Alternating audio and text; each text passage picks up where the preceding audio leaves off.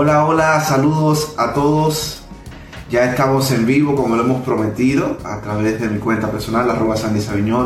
Hoy tendremos un formidable conversatorio como lo hemos tenido toda esta semana. Tendremos el honor de compartir y, y dialogar, ¿no?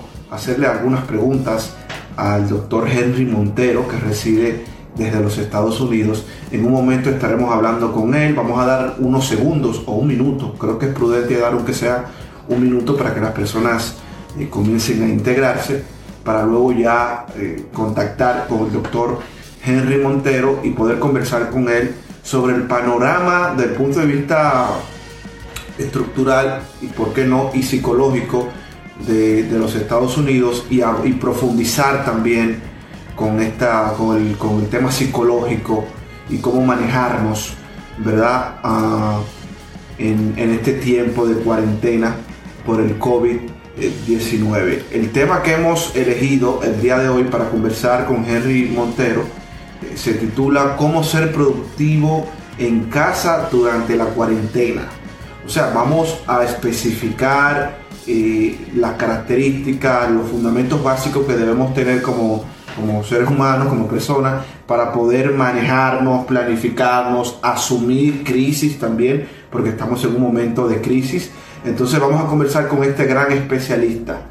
Um, Henry Montero, antes de llamarlo, me gustaría hacerle una presentación para que ustedes tengan una idea de con quién vamos a conversar. Henry Montero es un psicólogo especialista que tiene ya más de 10 años eh, residiendo en los Estados Unidos dominicanos que nos enorgullece de que tener una representación en ese país en el ámbito de la psicología y de verdad que es un honor tener la, tener la oportunidad, ¿verdad?, de compartir con él en el día de hoy. Así que vamos a llamar ya a Henry Montero.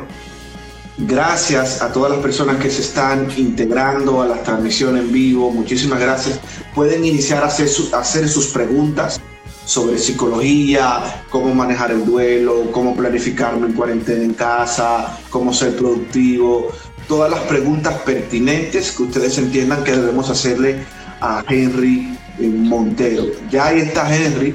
Para mí es un honor poder conversar contigo y hacía una introducción, ¿verdad? Eh, sobre la cuarentena, cómo debemos planificarnos en el hogar, cómo asumir toda esta crisis. Pero antes, a mí me gustaría que tú dieras un panorama breve, esquemático, de la situación de, cómo se está manejando, sobre todo de la comunidad dominicana en Estados Unidos, um, sobre el coronavirus. Si tienes algunos datos importantes que nos puedas compartir sobre la comunidad dominicana, cómo se está manejando, cuáles, cuáles son las cifras, ¿verdad? En cuanto a contagios y todo lo demás. Eh, por ahora las cifras que vemos de acuerdo a contagio eh, confirmado están por encima del 1.300.000 personas, eso en Estados Unidos completo. Eh, bastante elevadas. Sí, cuando se compara con las personas que se han recuperado, son casi únicamente 20.000. O sea que la cifra es totalmente muy, muy alta. Aquí en Nueva York se encuentran más o menos en la ciudad eh, aproximadamente unas 12 mil personas que se han confirmado que han fallecido debido al coronavirus. Eh, dentro de la población que yo veo que asisten a terapia psicológica y ayuda, hay un gran grupo de personas que también que me han comunicado que han tenido hasta segunda y terceros en sus familiares que han fallecido. también eh, hoy me encontré con pacientes que están en sus casas acuartelados, que ya llevan dos semanas con coronavirus y se, sienten muy preocupados, se sienten ansiosos, eh, han tenido que mantener un distanciamiento social de sus hijos que lo han mandado a casas de tíos, de sus abuelos a quedarse por por, por la alta incidencia que existe y la facilidad de, contagiarse uno con el otro. Eh, tú mencionaste para entrar en materia de inmediato, porque sé que las personas quieren escucharte de todo lo que tienes que compartir el día de hoy sobre el tema. Tú mencionaste eh, la ansiedad y quisiera tomarte la palabra para darle continuación a ese, a ese aspecto. la ansiedad se puede convertir en un elemento eh, bloqueador para uno ser productivo en, el hogar porque hay muchas variables de, planificación, de cómo asumir la crisis, pero la ansiedad en particular, eh, ¿qué daño puede hacer a una persona en cuanto a su eficiencia y productividad en el hogar? Desde el punto de vista psicológico, obviamente. Cuando te escuché hablando hace un momento sobre el duelo, vamos a hacer una comparación y vamos a volver hacia atrás también para hablar un poco de la ansiedad. Porque la ansiedad es un tema generalizado. Hay personas excelente, excelente, exacto. Hay, personas que sienten o confrontan una ansiedad tal vez porque están, están encuartelados en su casa, pero también pueden, hay otros que presentan ansiedad solamente con la idea de que existe un virus del cual no existe una cura, no hay un medicamento para ser tratado. Entonces, ahí es la misma ansiedad, pero por diferentes razones. También hay ansiedades por personas que tienen que salir a trabajar, pero no pueden, entonces dejan de generar dinero y no saben cómo entonces mantenerse a ellos, su familia. Ya tenemos tres personas con ansiedad por diferentes razones. O sea, esa incertidumbre en sentido general de lo que puede pasar. Una, un tipo de ansiedad generalizado. Pero cuando hace un momento mencionabas el duelo, no es tanto un duelo como lo conocemos usualmente de se nos muere una persona y lo sufrimos porque murió y ya no lo, no lo vamos a tener, sino es un duelo de lo que ya nosotros teníamos. Fíjate que hay una, una, semejanza. Teníamos la libertad de salir, teníamos la libertad de producir, teníamos la libertad de hacer cosas, pero entonces vemos cómo ya se nos coacciona debido a la situación que hay en la sociedad del virus y comenzamos a sentir ansiedades. ¿Por qué? Como le acabo de mencionar, ansiedad de la limitación de salida, ansiedad de la limitación de producción generación de dinero, ansiedad porque hay una situación real de una enfermedad que anda y tampoco hay una cura, lo cual es completamente abnormal para la generación de nosotros, no la generación únicamente de los 30, pero, sino la, la, generación la que acaba de nacer y la generación que de, los ya geriátricos, de personas que cumplen hasta, que pasan de los 100 años. Entonces, esta generación completa nunca ha vivido lo que una pandemia, una pandemia que se vivió, se conoció en los años de 1919, 1920, que aproximadamente duró un año lo cual se conoce muy poco de esa pandemia, porque en, esa misma época se estaba celebrando la Primera Guerra Mundial. Entonces, eh, en los factores de necesidad, ¿qué toma mayor necesidad? Es eh, atender a, los, a, las personas que se van a la guerra, que vienen enfermos, y atender tal vez materiales, materias de Estado, y tal vez se, se dejó secundario lo que fue la pandemia. Entonces, ahora mismo estamos pasando por una crisis con con, mucho conocimiento, mucha información, de la cual ninguna de, ninguna de las que se emite sirve para solucionar el problema. Eh, Henry, eh, de acuerdo a lo que has manifestado, poniéndonos del lado contrario, es decir, las personas que quizás eh, violan la ley, no respetan y se convierten incluso en factores de riesgo para los demás, para las demás personas hay muchas variables. Yo sé como periodista que también el tema, el aspecto de la desinformación o de la falta de información, etcétera, te puede hacer a ti cometer un error o violar la ley, etcétera. Pero ¿hay incide algún factor psicológico o es o yo violar la ley en cuanto a los procedimientos de cuidado y de prevención eh, es un resultado de la misma ansiedad que yo tengo de salir? sí puede ser un factor de la ansiedad, pero vamos a verlo de la siguiente manera, porque muchas veces eh, nos ponemos en posición de criticar al dominicano, que falta de educación, falta de formación, pero cuando se Exacto, ven... responsabilidad y todo eso. Cuando se ven lo mismo, los números de contagio, en, en Luxemburgo, por ejemplo, hay como unos 800 mil habitantes, pero cuando se ve la cantidad de personas contagiadas con coronavirus, per cápita por habitante son muchísimo más que, que en cualquier otra nación que, se pueda comparar. Entonces, todos demostramos la misma costumbre de salir, o tal vez de desafiar la autoridad, o tal vez de no creer que es existente porque no tenemos ni segundos ni terceros afectados.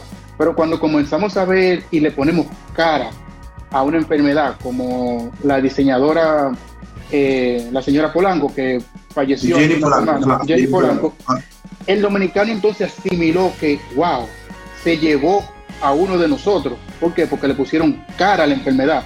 Cuando vemos que en, en Inglaterra el primer ministro está entubado por problemas respiratorios debido al COVID, al COVID-19, ya le ponemos cara porque vemos que es todo, todo, todo el grupo de la sociedad es vulnerable, tanto como el alto, eh, la persona alta que produce económicamente em, suficiente dinero, como hasta el pobre. No es una enfermedad que, discrimina, no es, no, es un, no es un virus que discrimina. simplemente a quien ataca sabe que tiene eh, muy poca probabilidad de sobrevivencia si no se cuida.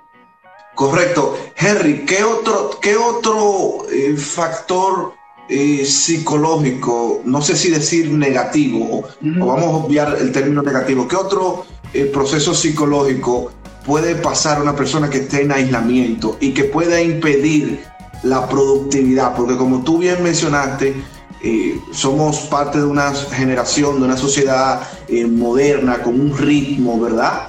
Eh, muy acelerado, que de alguna manera, aunque no, no, aunque no todos nos planifiquemos, todos somos parte de una planificación inintencional, porque trabajamos, tenemos que comer, cocinar, etcétera. Muchísimas cosas tenemos que hacer en el día a día.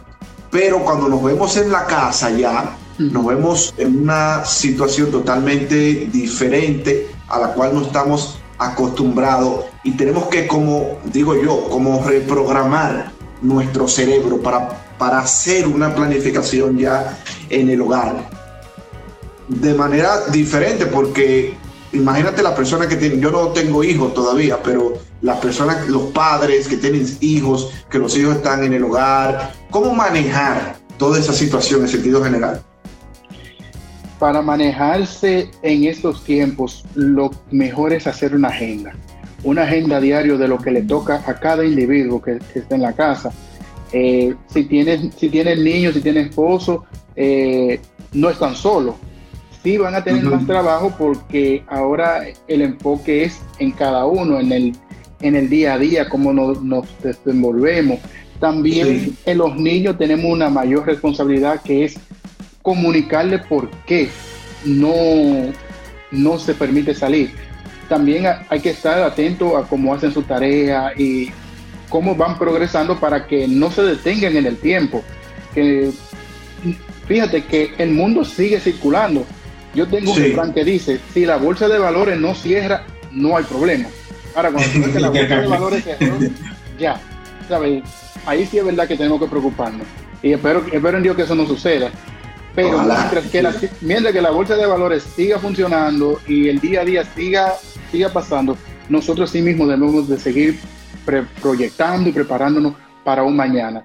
Eh, también si el gobierno dice que debido a lo que está sucediendo vamos, van a extender 15 días más, proyectese para 30 días más o proyectese para 45 días más. Así, si tiene que reanudarse de nuevo lo que son 15 días o 30 días de cuarentena, cuando el gobierno lo disponga, no entre en crisis, porque socialmente la comunidad, la sociedad puede entrar en, una crisis en la cual no se va, en la cual no se va a sentir conforme, porque supuestamente las autoridades que tienen, que son competentes, que tienen que protegernos para esta, esta situación, ellos tampoco tienen respuestas.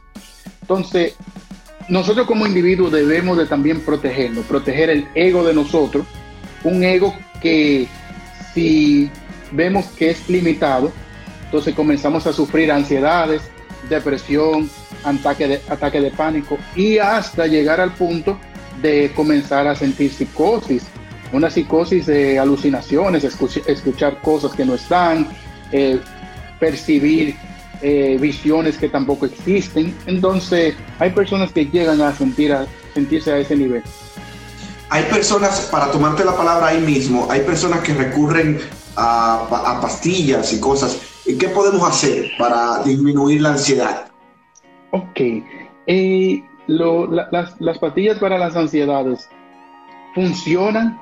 Eh, digo, perdóname, Henry, yo no estoy promoviendo el uso de pastillas, sino que quiero decir que hay, que hay personas que recurren a pastillas así. Eh, Pero yo sé que tú como especialista, o todos los especialistas, eh, la primera opción no son las pastillas, sino que son ejercicios ya físicos, mentales o cualquier otra cosa.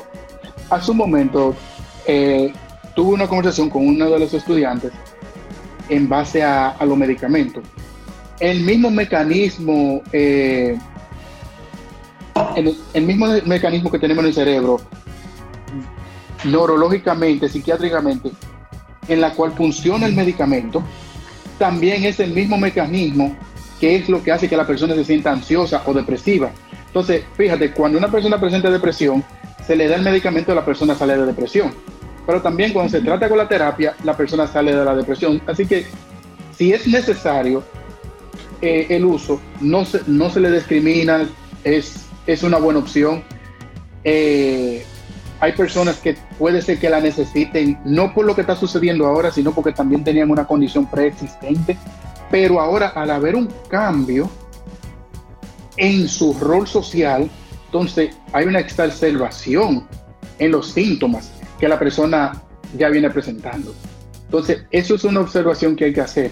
Muchas cosas van a salir ahora a la luz que nosotros no vamos a dar cuenta, como eh, las personas que, los, familiares que no se llevan uno con el otro, los esposos que no se llevan uno con el otro. Sí, qué eh, bueno, qué bueno que haces Qué bueno que hace esa apertura a ese tema, porque varias de las preguntas en las redes sociales de las personas que nos sintonizan en este justo instante eh, van por esa línea. Vamos a ver, vamos a verte un momento. Dice Melisa Ureña, pregunta que si en aislamiento la violencia doméstica eh, aumenta.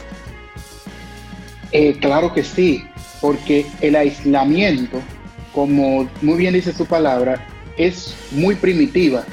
Y la persona cuando está aislado tiende también a sacar esos instintos primitivos, unos instintos que la persona en vez de razonar tiende a obligarse al alcohol para refugiarse o usar otro tipo de drogas o hasta llegar al punto de provocar situaciones para hacer peleas con su pareja, para tratar ellos de salir de, de donde están y liberarse de, una relación en la cual tienen un compromiso. Eh, la misma Alejandra pregunta en Instagram ah, por comentarios que cómo, cómo puede afectar a las, a las parejas en particular, esposo, eh, esposa, el aislamiento. Tú sabes algo que es muy interesante. Hay más personas y no, no, no voy a salir del tema, pero se han hecho estudios donde el 54% de la población está saliendo a comprar objetos sexuales y ropas sexuales. O sea que hay un incremento en lo que es, son las actividades sexuales, que se supone que tiene que ser con parejas. Porque entonces tenemos que verlo de, de, de ambos, ambos puntos de vista. Si su pareja en estos momentos está presentando dificultades, se está poniendo ansioso o agresivo, tomen en cuenta que 100% de los casos ya esa persona venía con problemas anteriormente. Lo que pasa es que también se utilizan excusas para tratar de provocar situaciones en las cuales la pareja se salgan de, de donde están, hacer peleas, y echarse la culpa uno con el otro en vez de, en vez de tener un diálogo, una conversación. Sí. Bueno, quiero saludar a todas las personas que están en sintonía, a Gira, a Yomaris, a Kelly, a Núñez. Gracias eh, por estar en sintonía. Sigan haciendo preguntas para seguir, el doctor les seguirá contestando. hay otra pregunta que quiero que te hacen aquí. Gregory pregunta que cómo, cómo puedo, bueno, ya usted la respondió, pero por respeto la voy a hacer. ¿Cómo manejarme ante la ansiedad en, el hogar? Ya esa pregunta la, han hecho varias personas, pero si usted quiere responder la Gregory. Mira, le voy a responder con, con un tema de nutrición. Cuando las personas sienten ansiedad, a veces levantarse en la mañana y preparar un buen jugo natural es muy bueno. Como esta mañana preparé un jugo, eh, jugo de naranja, avena, mango, piña y moras azules. Eh, ya en 15, 20 minutos me siento más refrescado. Hay un, pH balanceado porque es alto en alcalina y eso permite que uno se mantenga en un humor súper estupendo, con mucha energía, súper natural. Eso es sin tomar café, sin tomar aditivos. Y solamente fue eso que desayuné en la mañana. Entonces, muchas veces podemos hacer el cambio como nos alimentamos.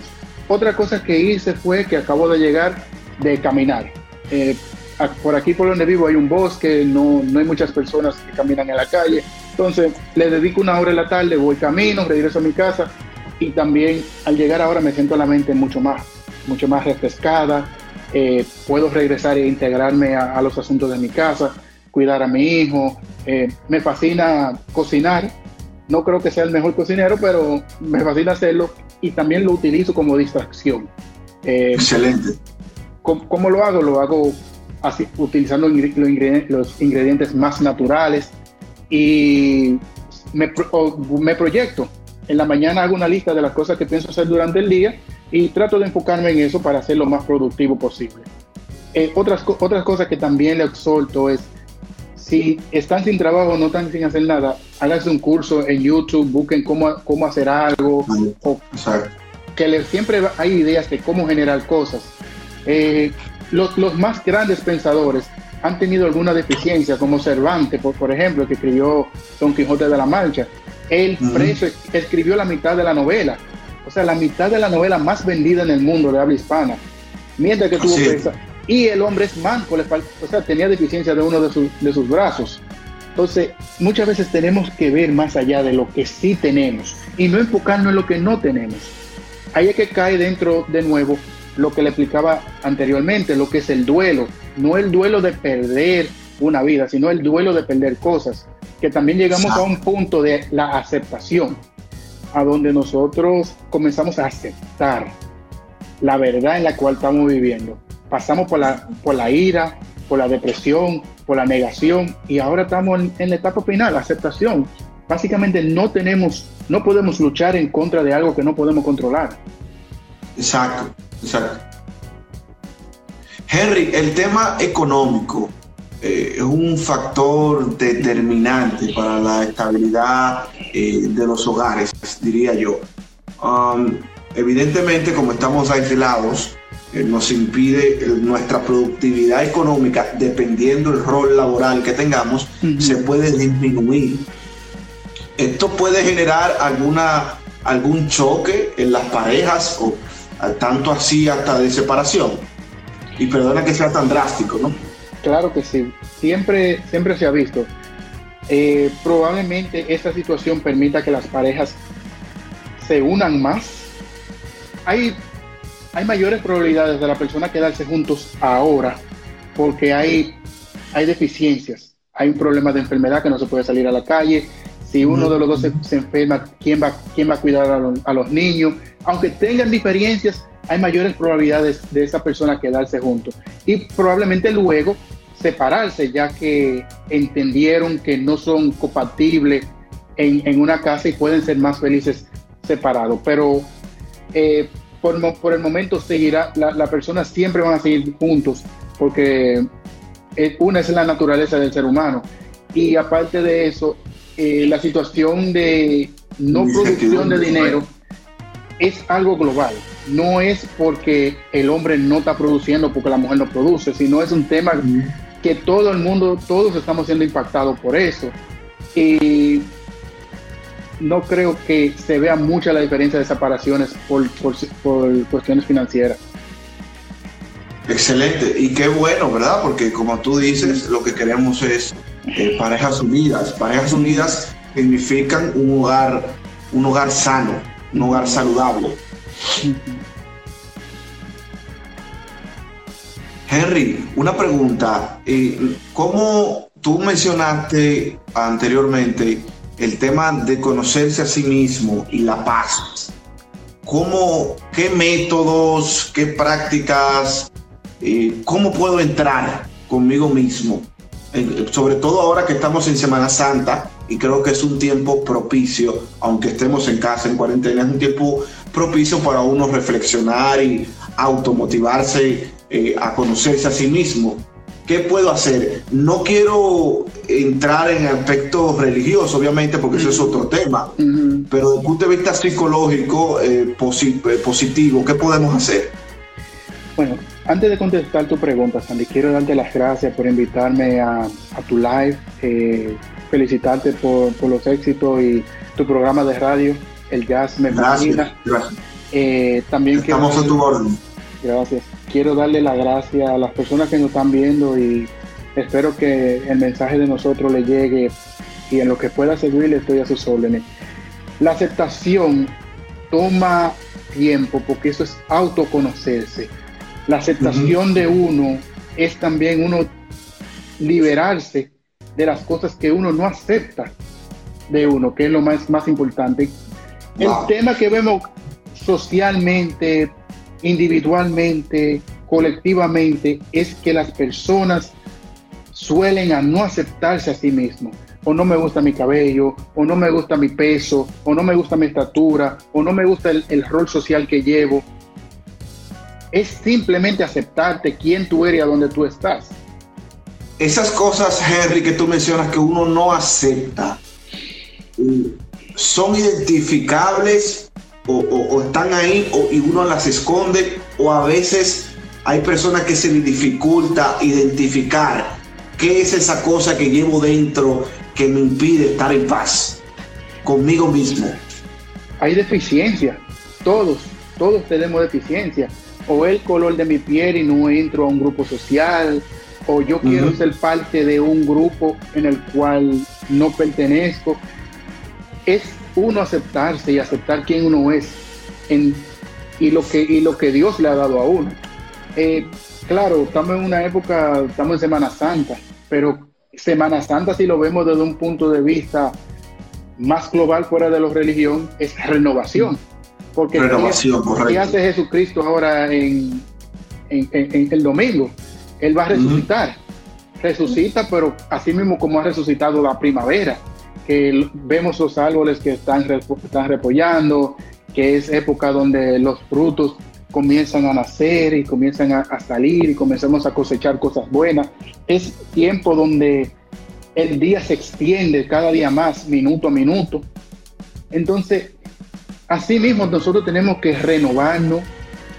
Como nos renovamos también, tenemos que comenzar a reaplicar cambios en la vida de nosotros, pero también cambios por las personas que están alrededor de nosotros que tal vez no nos convienen. Necesitamos gente positiva, gente que nos van a decir la verdad, no solamente lo que queremos escuchar. Gente con la cual podamos discutir y también podamos de nuevo abrazar a esa persona, porque sean, sean ellos cargan con, con ellos un amor propio, pero también un, un amor que pueden ellos ver en uno. Entonces, si las personas que tenemos alrededor de uno no aman a uno como uno, como uno merece, entonces no son personas que tienen, tienen el valor para estar al lado mío. esas personas, inmediatamente yo identifico a esas personas que producen, que no me producen valor a mi vida y que son negativas, tóxicas. esas personas, ¿cómo abordarlas? Porque también hay un tema de de, de hacerle sentir mal, de daños. Yo simplemente debo separarme de ellas por mi bien. O, a veces viven contigo esa persona y tú no tienes como la manera de cómo enfrentarla, cómo manejar esa situación. En el caso de ser yo que quiera cambiar, soy yo el que tengo que cambiar y dejar al otro como es y que si eso le ha funcionado a esa persona, amén. Pero para mí no está funcionando, entonces yo soy el que cambio. Porque en este momento, a donde hay espacio para cambio, espacio para renovación, es en mi vida. No es viendo lo negativo que tiene la otra persona. Lo que sí yo practico, practico es el positivismo. El positivismo es lo que lo que mi contraparte tiene positivo, lo que mi contraparte brinda, la luz, la energía que mi contraparte tiene para deslumbrar el mundo en el que vivimos. Porque si no vamos a corregir lo que cada persona tiene, eh, nosotros mismos no vamos a crecer. Nosotros no vamos a lograr el cambio que necesitamos. Fíjate que siempre, si son mensajes religiosos, ¿cuáles son los mensajes? Son mensajes de amor, de poder, de cariño. Eh, Mira, a, propósito de, a propósito de eso, Henry, quiero compartir una pregunta que nos hace Yomaris, Yomaris Margarita. Dice, ¿el mundo soy yo o yo soy el mundo? Yo le, no se entiende bien, pero yo le quiero, la, vamos a modificar, ¿verdad? Eh, ¿Cómo um, el mundo, cómo influye el mundo o en mí o cómo influyo yo al mundo. O sea, ¿debo cambiar yo en primer lugar o, el mundo es el que me cambia a mí, el entorno? Eh, me gusta mucho la pregunta de Yomaris, es una pregunta filosófica existencial, donde, donde nosotros somos el mundo, nosotros somos lo que ponemos la piedra para que se haga el edificio, pero nosotros somos también lo que damos el amor para recibir el amor. Eh, decía Albert Camus, eh, un existencialista francés. Sí, escribió La peste, formidable. Escribió, La peste, que si nosotros queremos ver el cambio a donde estamos, nosotros tenemos que hacer el cambio. O sea, yo no puedo criticar un sistema de salud que tiene problemas en la República Dominicana si yo no soy el que presento el cambio. Entonces, Exacto al momento de yo caer en ese hospital, yo veo lo que hace falta, yo tengo que solicitar lo que hace falta. Y si 10 gente solicitan lo que hace falta, va a haber un cambio. Entonces nosotros, nosotros somos el cambio. Pero nosotros no podemos aceptar como bueno y válido que en un hospital de San Francisco de Macorís no haya utilidades o los médicos no tengan guantes. A casi 30 días de una pandemia global. Entonces, no puede ser que llegue el hijo de un funcionario a ese hospital para que ese cambio suceda o se enferme el hijo de un funcionario. Nosotros somos el cambio. Nosotros somos ese ente para poder lograr lo que queremos hacer, lo que queremos ver. Sino, no únicamente para nosotros, sino para los hijos de nosotros o para los familiares de nosotros. Porque en cualquier momento eh, puede haber un tío, un sobrino, un hijo que que ande por San Francisco Macorís y necesita la primera, los primeros auxilios. Así es. Pero ¿de quién es la culpa? Es la, culpa de lo que tuvieron ahí anteriormente, que no denunciaron lo que había. Entonces, por eso que yo digo, nosotros tenemos que hacer el cambio a donde vamos. No podemos hacer el cambio cuando un policía nos para y le queremos dar 20 pesos para que no deje ir. Así es. Entonces, el día que una, que una persona choque a otra, el policía también tiene el derecho a coger los 20 pesos. Y si la víctima es la otra persona, ¿queremos ver el cambio en ese momento? Entonces nosotros tenemos que hacer el cambio. Entonces, desde un punto de vista totalmente global. No para, así como nosotros cambiamos, así mismo va a cambiar la sociedad. Otra pregunta que comparten los, nuestros televidentes a través de esta transmisión, de este conversatorio, para los que están entrando ahora, estamos conversando con Henry Montero, un psicólogo especialista en varias áreas, que tiene ya varios años eh, residiendo en los Estados Unidos eh, en el ámbito profesional, ¿verdad? Entonces, eh, una pregunta que nos hacen aquí, Henry, es, ¿por qué es tan difícil cambiar? Una pregunta un poco filosófica también. A veces nosotros vemos cuál es la deficiencia que tenemos te pongo el ejemplo, hay personas que necesitan validación, validación para todo lo que hacen. Entonces tiene que preguntarse por qué está solicitando la validación de esa otra persona, cuando él sabe lo que tiene que hacer. Eh, es difícil, es difícil uno autoobservarse y mucho más cambiar. Es difícil también uno alejarse de, de personas que tal vez uno quiere o que uno conoce. Así es. Pero todo depende del cambio que tú quieres en tu vida, todo depende de qué tú quieres lograr. Para mí, en mi, mi caso personal, yo soy una persona que me gusta levantarme en la mañana y escribir todo lo que yo voy a hacer en el día. Y mi satisfacción y mi meta es verla cumplida. Y yo veo al final del día lo que logré y lo que se cumplió. Cuando voy al final de la semana, cuando veo todo lo que logré y todo lo que cumplí, lo veo como mucho.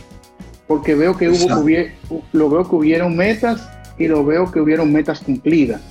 Entonces, eso me permite ver qué yo, qué yo he hecho para lograr lo que yo quiero. Mira, otra pregunta que quiero compartir, eh, Henry, para que no sea un monólogo de nosotros solos, simplemente hacerte preguntas, sino que los demás compartan contigo también.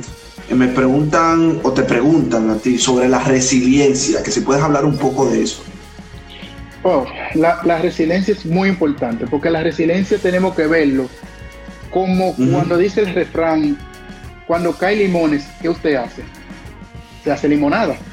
Limonadas, así es. O sea, como dice la filosofía oriental, el yin yang, dentro de todo lo bueno hay algo malo y dentro de todo lo malo hay algo bueno. Entonces, cuando nosotros somos resilientes, tenemos que ver de qué estamos siendo resilientes. Usualmente es de una pérdida que tenemos, de una pérdida que sufrimos. Pero de esa pérdida, ¿qué aprendimos? Pues hay gente que se gana en la loto 100 millones de dólares y lo pierden en un año. Su resiliencia fue los 100 millones y su pérdida cuál fue? El, de, el despifarro, el gasto, la pérdida. Entonces, dentro de todo lo que estemos, dentro de todo lo que vemos, tenemos que ver cuál es la prioridad, cuál es la necesidad que tenemos, hacia dónde vamos y qué podemos obtener de eso que estamos haciendo. Entonces así se aprende a ser resiliente. Resiliente es, parte de lo que mencioné al principio, es aceptación. Cuando aceptamos, muchas veces no es que olvidamos, no es que, no queremos ya tenerlo en, nuestra vida, pero también es que podemos tener el ego observador de decir sí existe y lo, y lo confrontamos. Por eso que en esta época vemos mucho lo que es el duelo. Y vuelvo de nuevo y repito, en este duelo que estamos, que estamos viviendo no es tanto el duelo de alguien que, ha fallecido, sino es un duelo de una depresión que sentimos cuando con este cambio súbito de quedarse en su casa y no salir. La ira, o sea, un enojo por dentro y por fuera y con todo el que se nos acerca por las limitaciones que tenemos. La ansiedad, y al final vemos también, después que ya vemos que no podemos cambiar nada, es lo acepto. Exacto. Y seguir, viviendo. Aquí preguntan, ¿qué hacer cuando tu pareja no sabe afrontar los tiempos difíciles? Exacto, ¿qué hacer cuando tu pareja no sabe afrontar los tiempos difíciles? Si me ponen un ejemplo más concreto. sí, a la persona que hizo la pregunta puede eh, especificar eh, particularmente en qué, en qué se basa su pregunta. Tú mencionaste eh, el ego y a propósito del ego, eh, comentaba antes de conversar contigo en esta transmisión formidable, conversaba con un amigo y me decía que todas las personas exitosas como que tienen un alto nivel de ego. ¿Eso es cierto, Henry? O cuando digo ego no solamente lo quiero decir desde el punto de vista negativo, lo digo también desde el punto de vista de la creencia en ti mismo, del positivismo que tú mencionabas anteriormente. Me gustaría tu, tu opinión sobre al respecto. Bueno, desde un punto de vista, si vemos a la persona exitosa, ¿quién es exitoso? Eh, ¿Es exitoso porque tiene mucho dinero? Eh, ¿Es exitoso porque, porque, desarrolló una compañía de tecnología o tal vez porque ya de algo que existe pudo conglomerarlo dentro de, una página de Amazon y vender desde medicamento hasta pincho, eh, comida. O sea, el éxito se define de diferentes maneras. Yo, yo conozco parejas que son exitosos porque han criado a sus hijos formidablemente, son súper educados, están en universidad, eh, cuidan de sus padres, eh, ellos mismos como pareja se entienden. Para mí eso es sumamente exitoso. No puedo hablar un ejemplo del caso de Bill Gates, aunque tiene éxito en una rama, pero no puedo decir si si él es exitoso con su familia, no sé cómo lo, si sus hijos lo quieren, ¿sabes? Porque todo depende como tú definas el éxito. Sí, o sea, para mí yo soy exitoso, porque yo, Exacto. una, yo me levanto feliz porque voy a hacer lo que yo, lo que a mí me gusta. Eh, estoy atendiendo una comunidad de pacientes que entrené y trabajé para eso. No quiero trabajar con más, nadie. Me, dicen, oh, pero tú puedes tener una clínica en downtown. Yo, ni loco que esté, yo quiero trabajar con los dominicanos, con los colombianos, con los puertorriqueños, con los colombianos, con los ecuatorianos. Yo quiero trabajar con mi raza, con mi raza que habla español. Y para mí, ese es mi mayor éxito.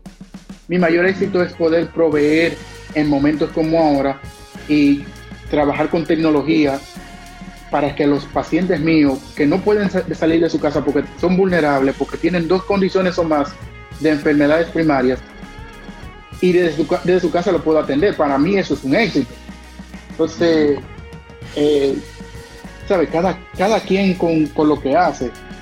Eh, exitoso para mí es la persona que dice me voy a salir del ciclo y me voy a dedicar a hacer algo que yo quiero por mi pasión. O en, o en estos momentos es resiliente y dice, bueno, perdí mi trabajo, pero me voy a poner a estudiar algo porque yo creo que esta profesión me puede llevar a, a otros niveles. Exacto, la voluntad, la voluntad de seguir adelante. Correcto. Y la actitud. Correcto. Mira, Henry, vamos a compartir una última pregunta. La pregunta de Gira, que decía, ¿qué hacer cuando tu pareja no sabe afrontar los tiempos difíciles? Ella completó aquí, cuando tu pareja se cierra el diálogo, ¿qué tú puedes hacer? Ok. Por ejemplo, en esta cuarentena, que tu pareja no quiere hablar, no quiere dialogar sobre cómo van a afrontar lo, lo venidero. Eh, yo te voy a hacer y te lo yo quiero, y yo, yo voy a ser 100% claro con esa pregunta, porque esta mañana me llegó un tema, un tema similar. Y yo, lo que le, y yo lo que dije fue lo siguiente. Cuando un hombre no quiere hablar mucho de un tema, es porque seguro hay otro tema por medio. Y el otro tema fácilmente es una mujer. Porque si el hombre no tiene problemas de dinero, ni tiene problemas. Oye, fácilmente hay un tema por ahí con otra mujer y el hombre está medio amargado, medio aburrido, no quiere hablar de eso. Entonces, dale su libertad, que el hombre vaya y venga para que resuelva. claro, porque la actitud, la actitud incluso debe ser otra. en, este momento es que más comunicación se necesita, mirar los dos hacia el mismo propósito para, para afrontar los venideros juntos. El que no quiere hablar entonces está enfocado en otra cosa, efectivamente. Claro, hay otra mujer por ahí. Mira, la persona que hizo la pregunta dice, ¡ay, mi madre! Aunque puede ser que necesita su espacio, dale su espacio, puede ser que lo estás hostigando, que lo estás... No, él dice que no. Aquí no hay espacio. Bueno, quiero, quiero saludar a Gira, la que hizo la pregunta, a Nilson Vidal, a Jacqueline, a Yuleisi, a Carlos Rodríguez que se están uniendo a la transmisión, a Luis Rojas, gracias Gira, Riquelme también que se acaba de integrar, muchísimas gracias. Ya en la postrimería de esta formidable eh, conversación que hemos sostenido contigo, a mí, tú lo mencionaste en el introito de la... De... No necesariamente, siguen opinando todavía. Dicen aquí opinando todavía, porque lo que tú has dicho ha generado. Dicen que no necesariamente el hombre tiene que tener una pareja eh, cuando se encierra. O sea, pensando en otra. Pensando en otra. Así Mira, ya yo, ya yo di mi criterio. Yo de ahí para adelante tengo que hablar con ellos para entenderla a profundidad. Exacto. Estoy casi, casi 100% seguro que es así. Hay alguien por medio ahí. No necesariamente. Dice, dice Diana Mella, eh, no necesariamente hay personas que no deben solucionar, no saben solucionar problemas y se encierran en un círculo. Bueno, es así. Eh, ya en la postrimería, Henry, no sé si quieres seguir compartiendo algunas preguntas. De mi parte, yo tengo una, una más eh, que tú mencionaste en el introito de tu participación es el aspecto de la solidaridad. ¿Qué papel, qué, qué, qué, fundamental, qué tan fundamental es la solidaridad en este momento en cuarentena, en esta crisis global, donde hay muchísimas situaciones? ¿Qué papel juega la solidaridad? Vamos a responder esa pregunta para también responderle a, a Gira. Eh, Mira, cuando nosotros vivimos en pareja, no es únicamente la palabra pareja. Existe algo que es más poderoso que se llama el compromiso. El compromiso entre pareja. Hay algo que es más poderoso aún, que es ser cómplice entre pareja.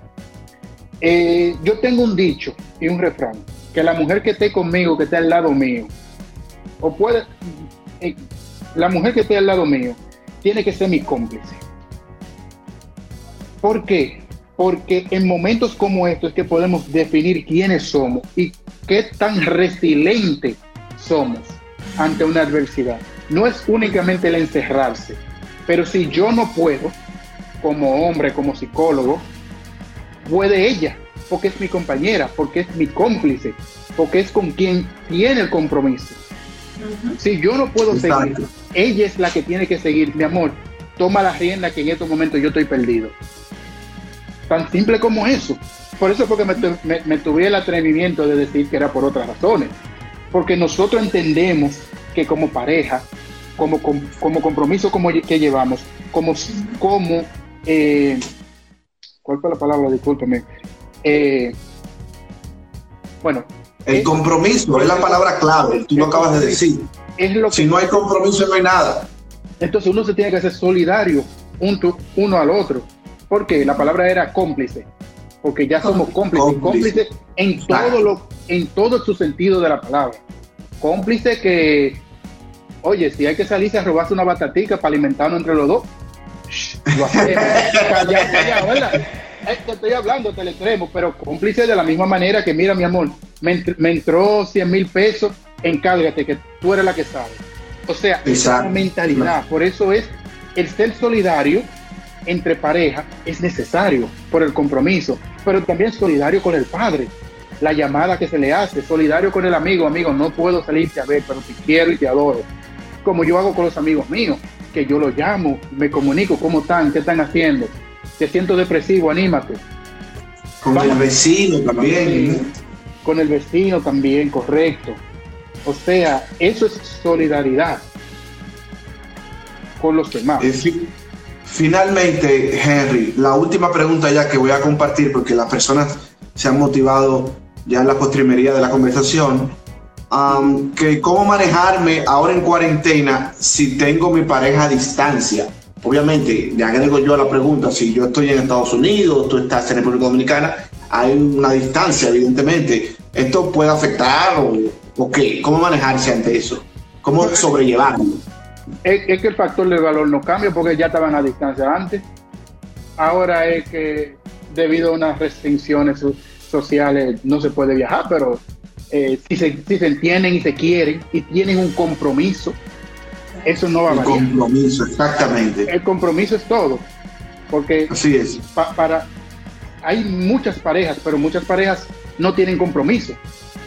Entonces, la palabra pareja es cualquier cosa, pero compromiso es uno con el otro. Es así. Bueno, quiero agradecer a todas las personas que han entrado a la transmisión desde el inicio y, posterior, a Angelina, a Ángel Martínez, a Mati, a Mati Hill, a Alan Bryan, gracias por estar, a, Edrina Mella, a Christopher, muchísimas gracias. Hemos llegado a la postrimería. Henry, si tienes algunas palabras últimas ya para compartir con la audiencia. Mandarle salud y bendiciones a mi sobrino, Alan Bryan, que está conectado y quiero, quiero decirles que piensen mucho en, el amor. Si quieren, si quieren un cambio, tiene que ser, tiene que ser individual. Y uno cambia nosotros primero, uno primero, y después podemos hacer el cambio para el mundo. Y, y, quien brinda amor, amor recibe. Eh, no se echen la culpa de lo que está pasando porque el COVID-19 es algo global, es una pandemia. Vamos a pedirle a Dios que cambie, que, que encuentren una solución o que desaparezca como vino. Y, Correcto. Y mantenernos positivos. Pensar que si el gobierno dice 15 días, programarnos para, para 30 o para 45 días. Y aceptar lo que está pasando y aceptar también sobre todo lo que no podemos cambiar. Correcto. Bueno, gracias Henry, gracias a todas las personas que han estado en sintonía. A las personas que se quedan con preguntas, eh, pueden seguir a Henry. no sé si Henry tú te atreverías a poner tu número aquí en el chat, o, pero yo sugiero que te sigan o que te contacten para que tengan ya un tratamiento de un especialista profundizado con conocimiento de causa. A la persona, a Gira sobre todo, que insistió con varias preguntas también, eh, sugiero que te contacte, ¿verdad? Para que pueda hacerte todas esas y otras preguntas abiertamente. Gracias, Henry, para mí un honor, ha sido un verdadero, oye, me siento contentísimo, es uno de los mejores diálogos psicológicos que hemos tenido Ah, con todos los especialistas, especialistas que he hablado y de verdad que ha sido un honor. Espero tener a futuro otra oportunidad de compartir contigo, porque yo sé que tienes mucho trabajo también allá. Así que gracias Henry y gracias a toda la audiencia. Nos despedimos y regresaremos mañana ya con otro diálogo, con otro tema de interés para todos ustedes. Muchísimas gracias.